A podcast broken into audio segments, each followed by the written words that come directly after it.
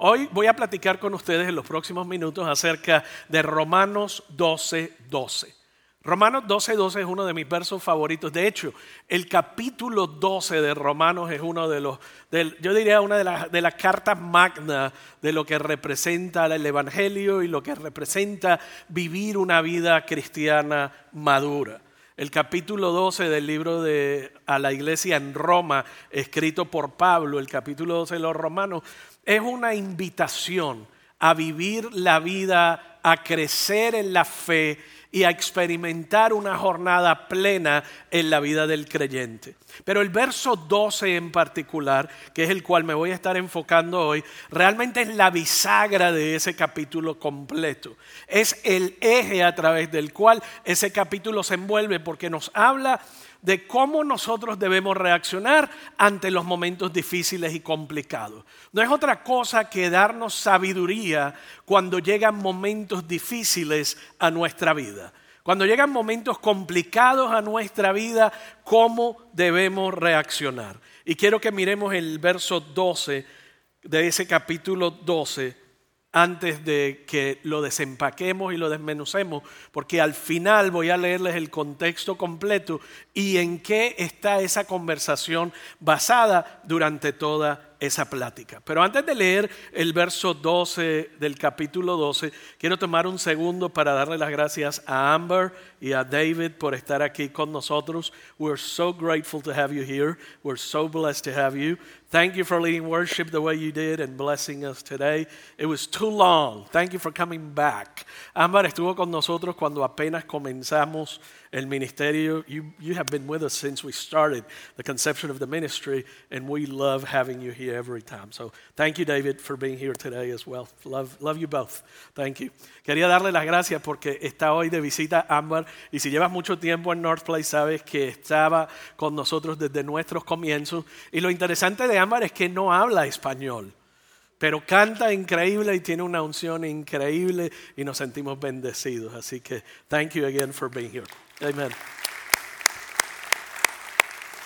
Romanos 12:12 12 dice, alégrense por la esperanza segura que tenemos, tengan paciencia en las dificultades y sigan orando.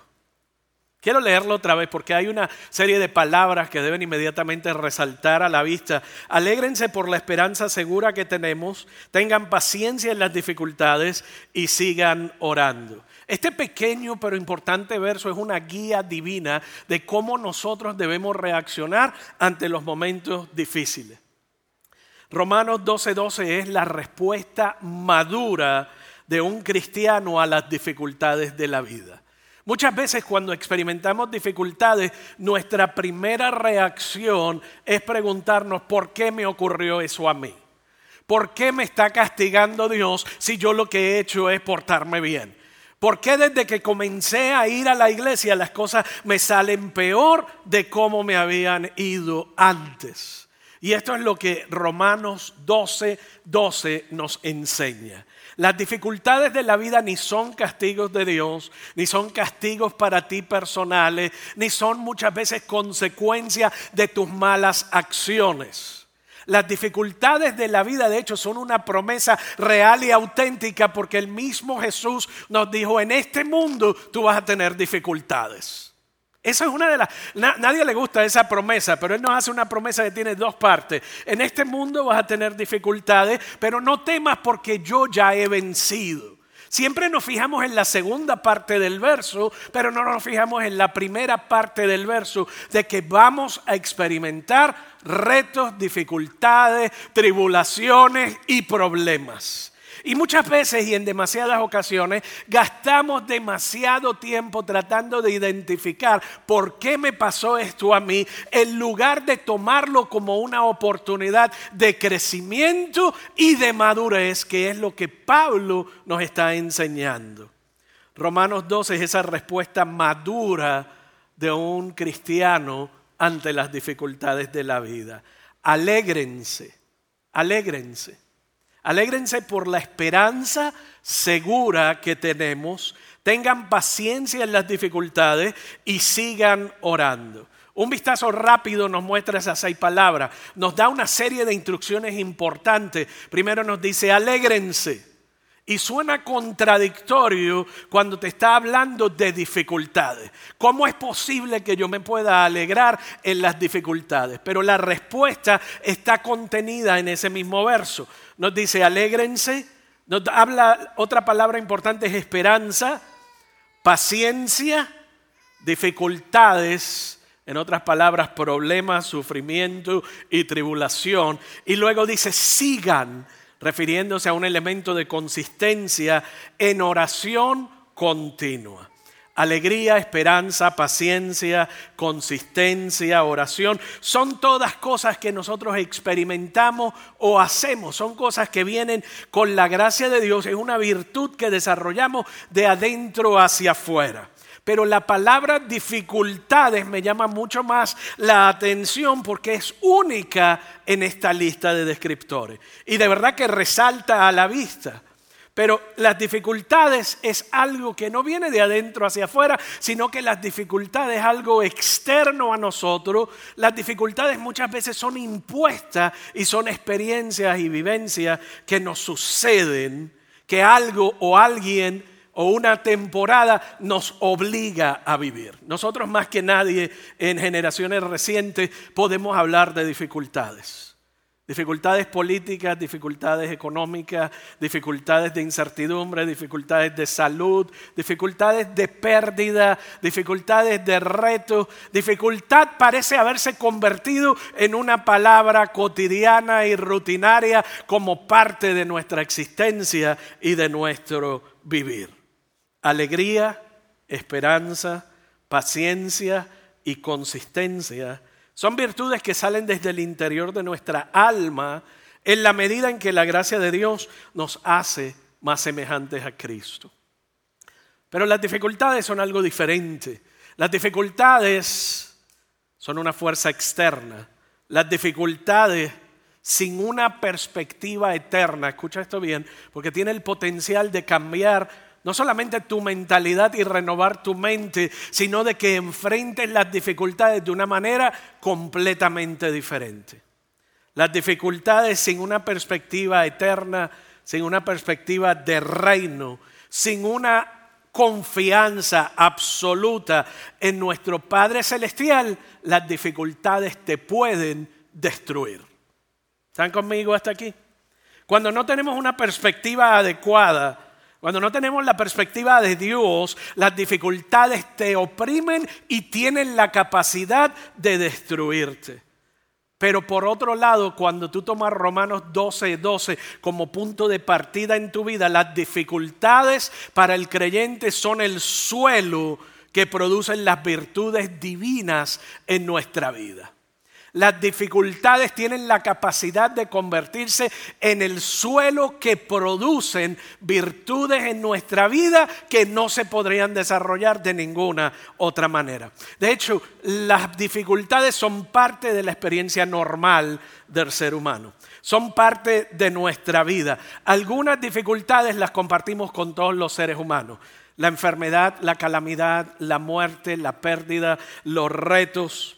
Algunas otras dificultades son exclusivas a los creyentes porque son, por ejemplo, la persecución de ser un creyente. La persecución de ser cristiano trae dificultades a muchas de nuestras vidas. De hecho, mira lo que dice la Biblia en cuanto a las dificultades y lo normal de las dificultades en este mundo. Dice Job 14.1, qué frágil es el ser humano, qué breve es la vida tan llena de dificultades. Qué breve es la vida tan llena de dificultades. ¿Qué nos está diciendo? Que en la vida hay problemas, que en la vida hay tensiones, que en la vida hay dificultades, pero Romanos 12:12 12 es un punto de sabiduría para manejar esas dificultades.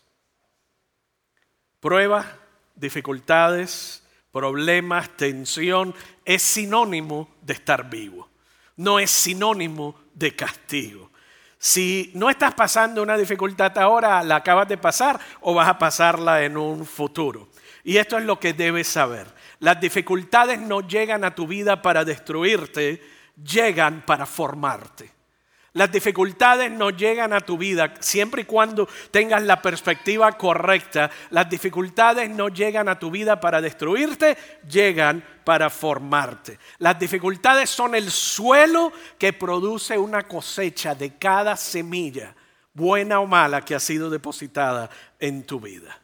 De hecho, el mensaje del verdadero cristianismo no el cristianismo de la cultura, sino el cristianismo bíblico, no es que nuestras vidas sean más cómodas y agradables, sino que la tristeza, el sufrimiento, la enfermedad, las dificultades nos moldean a la imagen de Cristo y nos preparan para la eternidad.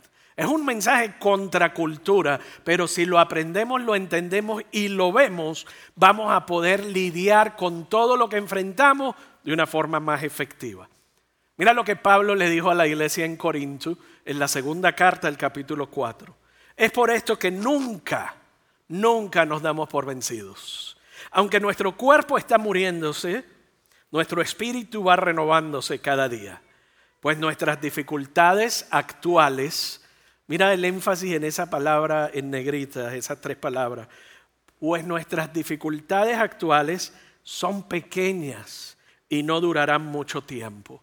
Pablo le está dando a, la iglesia perspectiva. Mientras que nuestro problema es extraordinariamente grande, Pablo lo que nos está enseñando dice, en comparación con la gloria de Dios son pequeñas. Sin embargo, mira lo que nos dice, nos producen una gloria. Y esto es importante porque te está diciendo, las dificultades producen en ti gloria. Nos producen una gloria que durará para siempre y que es de mucho más peso que las dificultades. Este verso es como para leerlo cada vez que enfrentamos dificultades. Porque nuestra tendencia en lo natural es aislarnos, es cuestionarnos, es deprimirnos, es entristecernos. Así el verso 18 dice que no miramos las dificultades que ahora vemos, en cambio fijamos nuestra vista en las cosas que no pueden verse. Pues las cosas que ahora podemos ver pronto se habrán ido, pero las cosas que no podemos ver permanecerán para siempre. Por malo que parezca, por difícil que se vean las cosas al presente, hay algo sobrenatural que Dios está haciendo en ti en medio de las dificultades. En medio de cada dificultad que tú vives, lo que el enemigo desea usar para traer destrucción a tu vida, Dios lo transforma y lo convierte en una oportunidad para Él verse glorificado. Dios está usando temporadas de dificultad para prepararte y para madurarte. Eso siempre y cuando tú se lo permitas. Dios tomará la dificultad el tiempo difícil que estás viviendo y el tiempo de transición y el tiempo de confusión y lo va a usar como suelo fértil para hacer crecer tu alegría y tu gozo.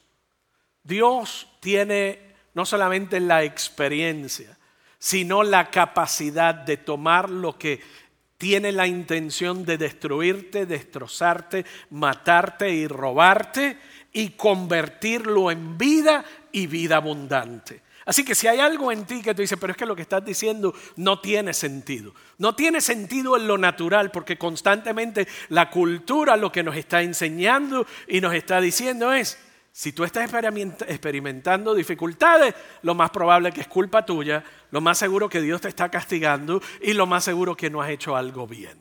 En otras palabras, la verdad bíblica del Evangelio está verdaderamente en contraposición a lo que la cultura constantemente nos ha enseñado. Pablo inclusive lo lleva un paso más allá en el capítulo 5 de Romanos y mira lo que dice.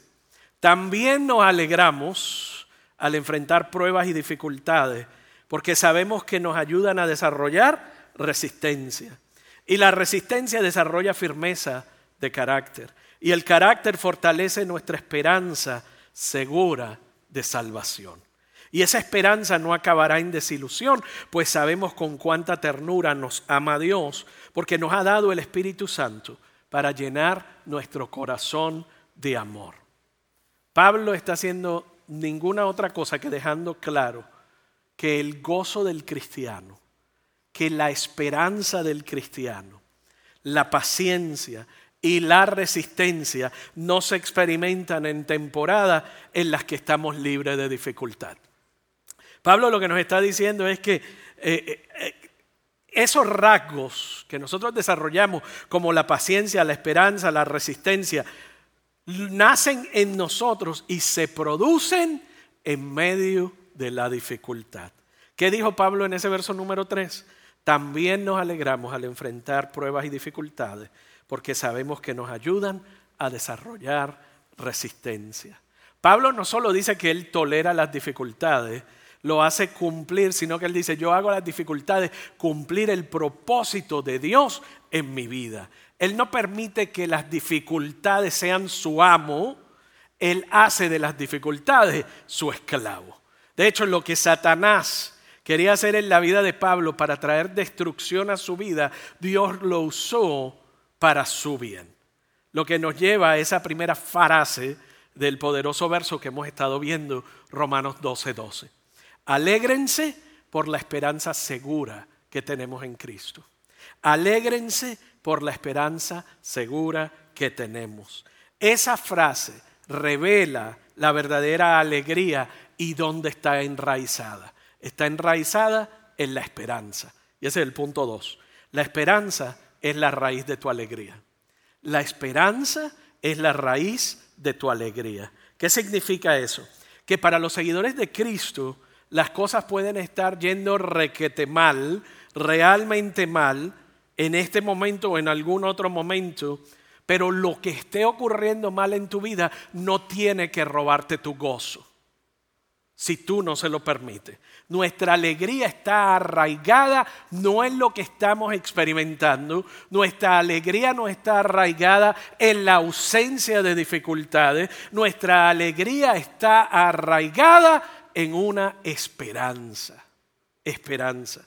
Ponemos nuestra mirada en algo más allá que lo que podemos experimentar en un sufrimiento actual.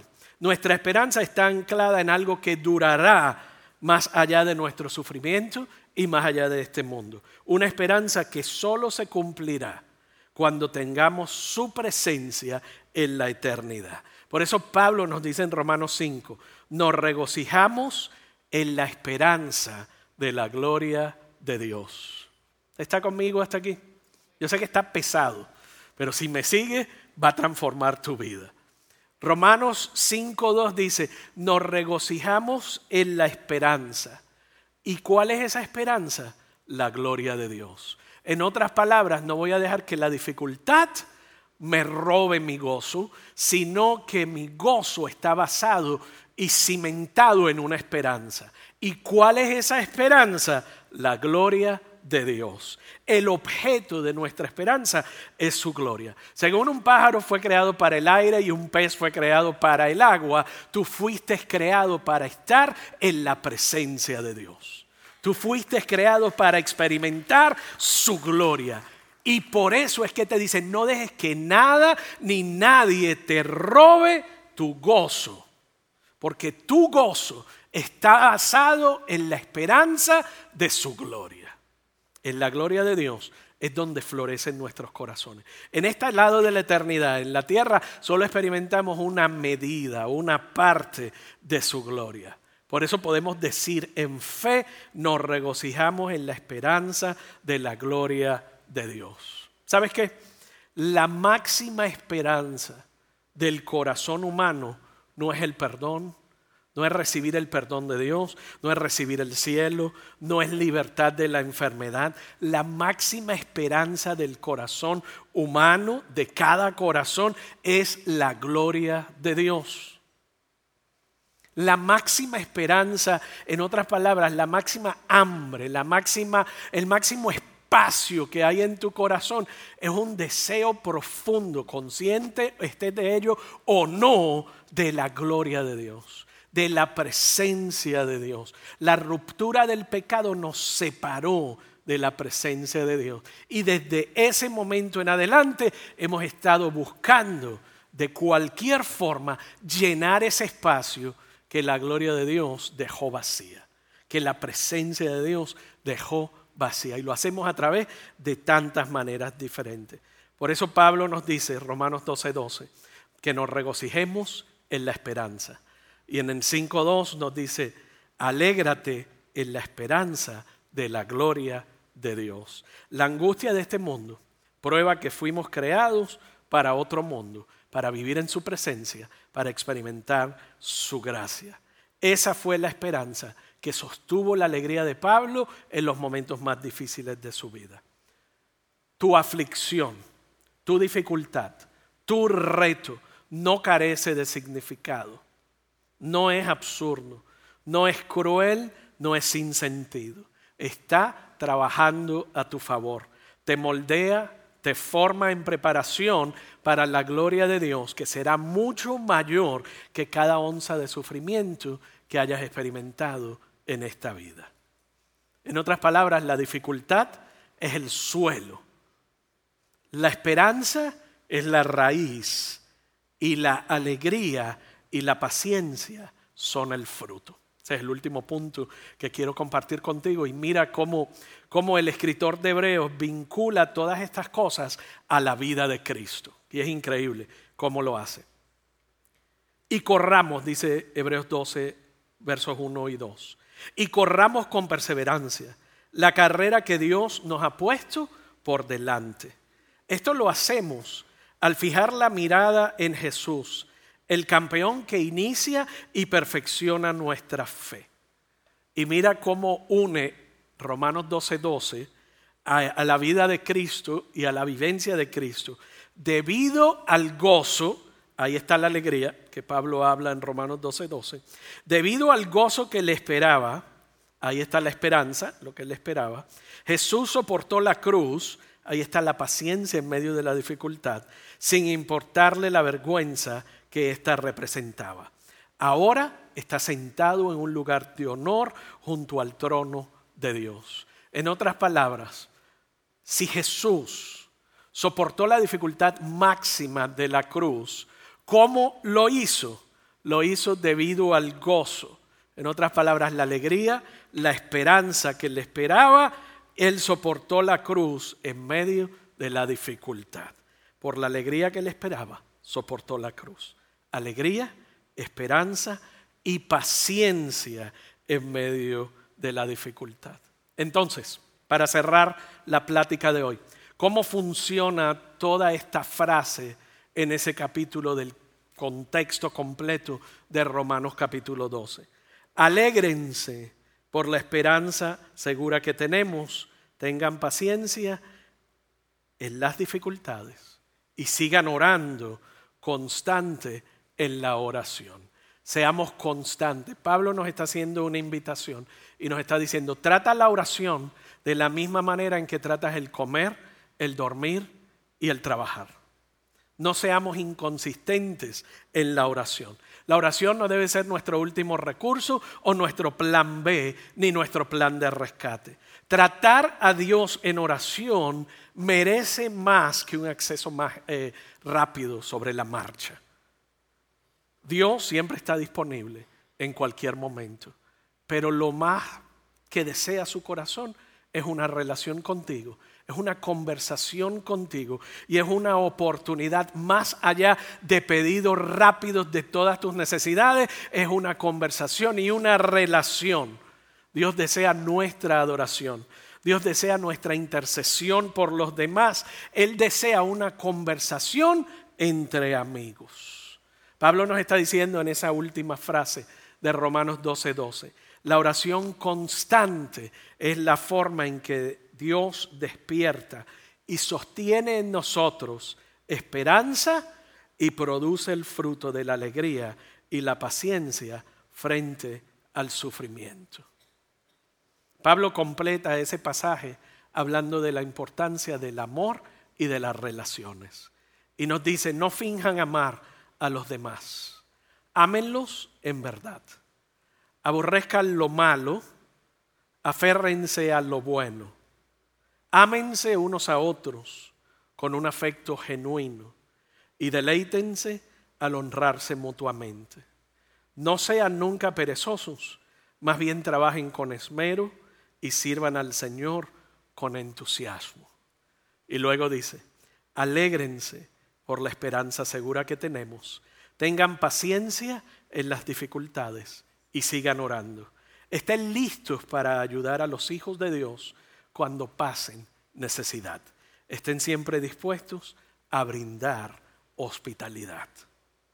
Amar a otros provoca nuestra alegría que esté anclada en la esperanza eterna. Hace crecer nuestra paciencia en medio de nuestra dificultad y empuja nuestra vida de oración a mayor profundidad. Así es como maduramos como creyentes. La próxima vez que enfrentes una dificultad, deja de mirarla como los castigos de Dios, deja de sentir tanta lástima por ti mismo que te pierdes en la relación con Dios y dejas de crecer y de madurar, sino que la fe cristiana nos hace una invitación a crecer en medio de la dificultad. Crecer en medio de la dificultad. Recuerda que la dificultad es el suelo fértil si tienes la perspectiva divina. El amor es la semilla, la esperanza es la raíz y la alegría y la paciencia son el fruto. La oración es el alimento que hace que todo eso crezca.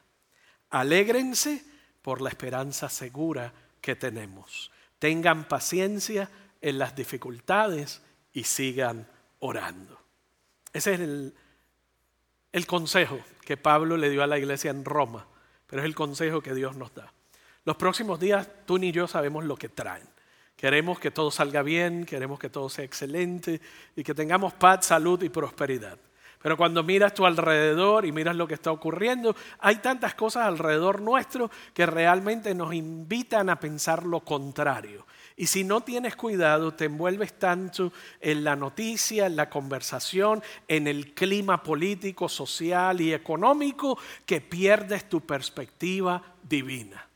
Como creyente, cada dificultad, la diferencia entre tú y alguien que no conoce a Cristo, una de las, de, las diferencias significativas es cómo tú enfrentas la dificultad y a dónde te lleva la dificultad. Cuando tú no tienes la perspectiva que Pablo nos está enseñando en Romanos 12, 12, viene la dificultad a tu vida y te amargas. Viene la dificultad a tu vida y te deprime. Viene la dificultad a tu vida y en lugar de crecer realmente te encoges te reduces, te aísla y te desaparece. Pero el creyente comienza a adueñarse de las promesas, los principios y las verdades bíblicas y dice, Señor, en mi dificultad, en mi dolor, en mi reto, en mi angustia, en mi confusión, yo voy a crecer. Yo voy a salir adelante, tú me vas a ayudar a madurar y con tu gracia y con tu fidelidad yo voy a salir mejor de cómo entré en esta dificultad. Y comienzas a vivir, a actuar, a orar, a interactuar con los demás y a aplicar estos principios bíblicos. Quiero invitarte a ponerte de pie. Y quiero, lo primero que quiero compartir es, la primera relación más importante es la relación que tengas con Jesús. ¿Dónde está tu relación con Él? Esa relación lo determina todo y te lleva a enfrentarte con tu dificultad. Si tu relación con Jesús no es una que es saludable, no está en el lugar correcto, no es una relación que, que tú puedes decir que es vibrante y que está trayendo a tu vida cambio y renovando tu mente continuamente, es una relación que realmente o se ha enfriado o ha dejado de existir. Así que la primera invitación que te hago hoy es, haz una auditoría interna y haz la pregunta, ¿cómo mi relación con Jesús me está ayudando a enfrentar las dificultades? ¿Cómo mi relación con Jesús me está ayudando a enfrentar las dificultades? Es una, una respuesta que solo tú y Dios necesitan saberla pero Él te va a fortalecer y esa es su promesa. Y tú no eres la excepción. Él va a sacar de ti depresión, tristeza, aislamiento, ese sentido de pérdida, de confusión. Todo eso Él lo va transformando y utilizando lo que el enemigo quiso traer para destrucción. Él trae vida y vida eterna.